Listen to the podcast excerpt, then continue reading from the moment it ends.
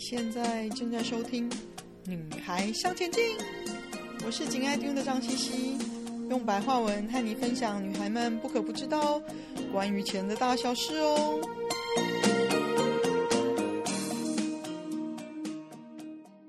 欢迎收听第九十九集《闲聊挑战半年简单旅行》。我常常听到很多人说，他们没办法省钱。我当然了解其中的难处啦，毕竟我也是过来人啊。没有强大的心理建设，的确需要一些天人交战才能放下欲望。尤其是旅行的时候，欲望特别多。要么觉得要捡便宜，或是呢觉得既然出门了，就尽量买吧，不然下次要来不知道什么时候了。等等哦。但是我决定要再次试试看我自己的极限。我这次出门哦，大概只有带了一个登机箱多一点的衣服，大概就是一个星期的换洗衣服，还包括了两套正式的衣服、一双高跟鞋哦，然后药书等等的东西，其他的都是要带给我地球另一端的妹妹们，还有侄女侄子们的呃东西哦，总共有三个 drop off 的点。那出门的时候。心里就想说，如果真的有需要的话，再买就是了嘛。嗯，总是要带给他们的东西要优先呐、啊。但是心里想一想，其实我去年的美国疫苗之行哦，才买了不少的东西，而且还都没有拿，没有什么拿出来用哦。所以决定呢，除非真的必要，不要买衣服、鞋子。真的要买的话，买一件才能。呃，丢一件才能买一件，鞋子也是一样哦。嗯，我 follow 一个叫做朝圣之路 （Camino de Santiago） 的群主，蛮长的一段时间哦。看了很多走朝圣之路的人，都是把十几公斤的行李背在身上，走三百多公里哦。我就很佩服他们，怎么可以带这么少的装备，走这么远的路啊？因为我很清楚知道，我从来不是适合当背包客旅行的这种人哦，我没办法那么克难。还有呢，另外就是我有一种对不足的恐惧，觉得带不够或者是带不齐很麻烦。虽然说没有就可以买，并不是说买的时候呢就可以找到合意或者是合用或者是合价钱的东西嘛。所以我向来是比较倾向带齐全的那种人哦。那这次意外的流浪半年才到家，因为一路都不知道下一站在哪里。绕地球第一圈的时候，前两站都是东南亚地区，所以天气当然是热啊。因为住在饭店，所以每天需要手洗一两件衣服，倒还不是太麻烦的事啦。如果需要住久一点呢，我自己是比较喜欢选 service apartment 或者是啊酒店式公寓入住。那这样子的话，可以洗衣服，还可以自己简单煮。总是没可能三餐都吃外面的啊，自己的胃也是不习惯啊，尤其是出门这么久的话。我以前很不喜欢到欧洲出差，因为凡事都没有亚洲或者是美洲这么方便哦。尤其是如果你行李多，就真的是辛苦啊。如果不在大城市呢，计程车不像我们平时招手就来的。就算是火车站这种一定有计程车的地方，你觉得一定有计程车的地方，出站之后你不一定是看得到计程车的，你必须要排队的等候才有。另外，坐火车没有太多的地方可以放行李的。尤其是你要在火车进站到离站的这个这一段有限时间里面，必须要像千里眼一般的马上看出说来的是不是你的火车，还有你的车厢、你的座位在哪里，更要想尽办法呢，把你的行李放在火车上，不会挡到走道，还要不会到处滑。如果行李有呃，如果火车有行李架，也是超小的区域，通常大部分都是没位置放的。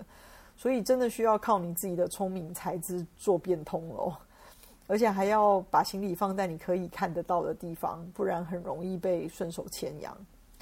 这通常呢都要在比五分钟还要短的时间之内做好。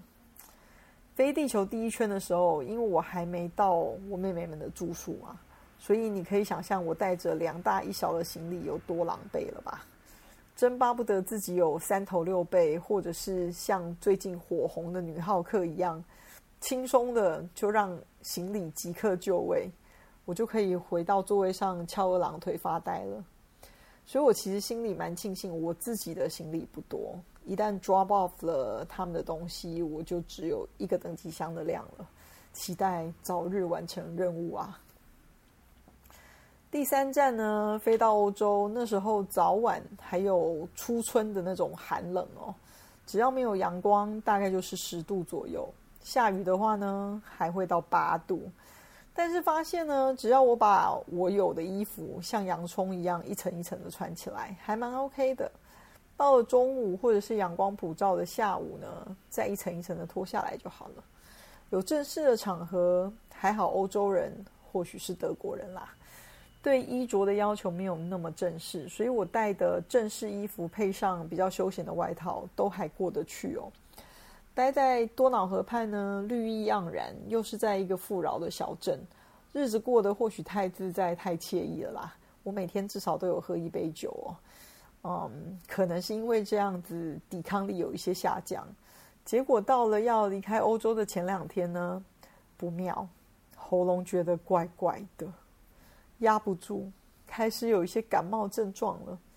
因为接下来要去美国啊，那时候美国还是要求要登机前两天的 PCR 记录的时候。虽然刚开始呢，我自己用快筛验是阴性的，但是旅行还是需要正式验 PCR 嘛，所以还是要去验了一下。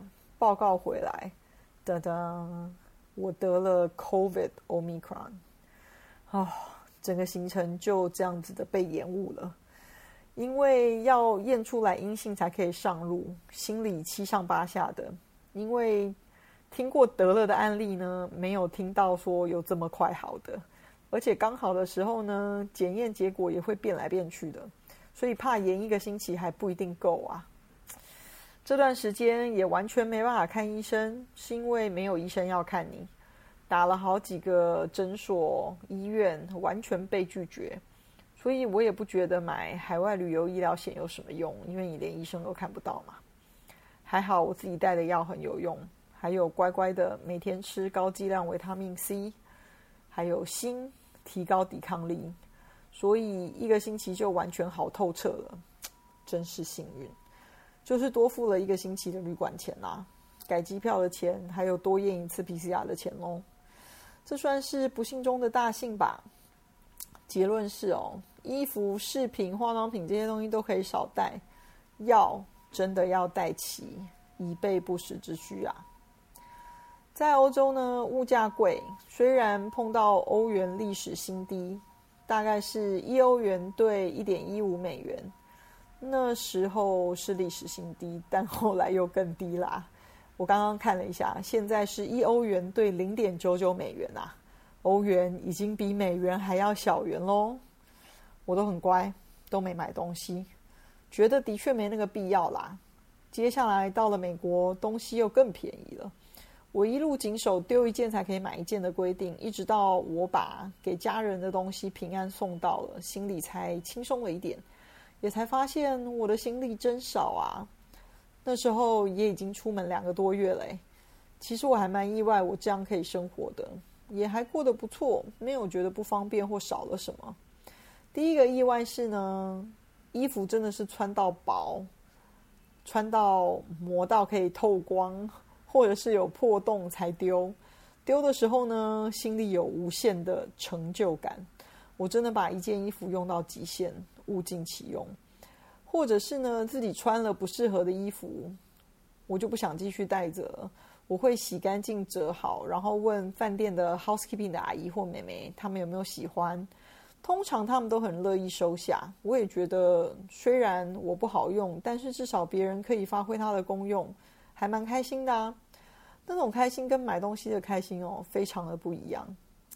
第二个意外是呢，日子这样子就真的够用了诶。我本来以为我或许到一定的程度会发现这个不够那个不够的，所以就会开杀戒下手买了。但是，一路并没有发现不够用啊。就算稍微有觉得不够，但用用脑袋就有变通的方法，所以没有觉得一定要买的必要。诶，我真的没有买东西，但是我不是没有逛街哦，我每天都会到处溜达溜达，除了看风景之外，旅行也是生活啊，也观察当地人士是如何生活的。逛街也不是没有诱惑，但是想想家里都还有，现在不是一定需要。也没有让我看到非要不可的东西，所以总是可以递延我的购物欲望，因为我不想增加自己重量的负担，就又会更节制了一些。我也在飞第二圈地球的时候，又到了欧洲，那时候已经 drop off 了大半的行李。那时候呢，曾经走进各个暑期大减价的 Zara，我觉得好恐怖哦，比路边摊还乱，衣服是用成堆的。这边一堆，那边一堆，我走了一圈，觉得真的没有东西可以买。就算是这么便宜，这些成堆的衣服真的看起来就像垃圾一样啊！让我们日常低价方便的 fast fashion，快速的时尚，到底制造了多少垃圾啊？都已经打折到这样子了，东西还是卖不出去，难怪 Zara、H&M、Uniqlo 业绩一直往下走。我旅行半年回到家，进门第一个感觉是：天哪，我怎么有这么多东西在家里啊？觉得有些肮脏。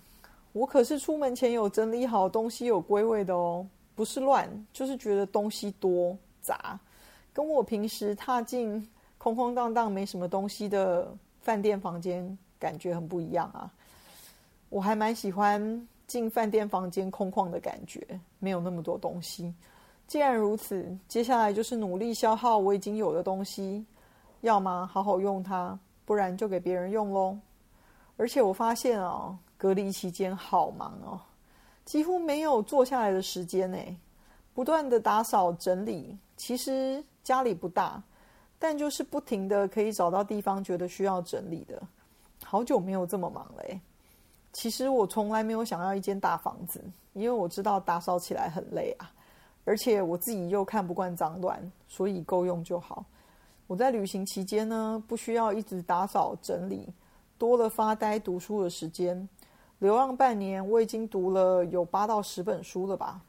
接下来想慢慢找悠闲的感觉回来，不要变成东西的奴隶，要可以有发白日梦的时间，以此为目标。接下来呢，市场波动不会太小。我其实倒还蛮希望九月升息三码的，因为美国联准会发现，其实市场的心态太乐观了，股市已经反映出来了。前一阵子升息之后的跌升已经反弹的差不多了。你要知道，股市一向是先行指标，反映人们对未来经济的看法，而且股市表现好，一般来说大家就比较有闲钱可以花，会觉得自己比较有钱。如果大家都还是愿意花钱，相对的东西的价格就会持续的在高档，或者甚至呢升得更高，因为人们觉得自己有钱嘛，所以还是愿意掏出比较高的代价，还不会有觉得必须要锱铢计较的心态。这种心态呢，非常不利于美国联准会想要的减少通膨，所以美国联准会才会有前阵子的突然的鹰派的发言，就是以。比较严厉的态度来谈升息的事，说他们会不计一切手段来抑制通膨，让通膨回到两个 percent 以下。抑制通膨最好的方法就是少花钱啊，尤其是不必要的支出。要不要也像我一样挑战一下简单过日子？不仅省钱，还可以储蓄，增加投资本金。等待市场在这一波可预见的下跌中捡一些便宜啊！今天的分享就暂时到这里喽，希望有带给你一些新的发想。听完记得赶快给我们一个评价，有空和你的闺蜜们分享《女孩向前进》哦。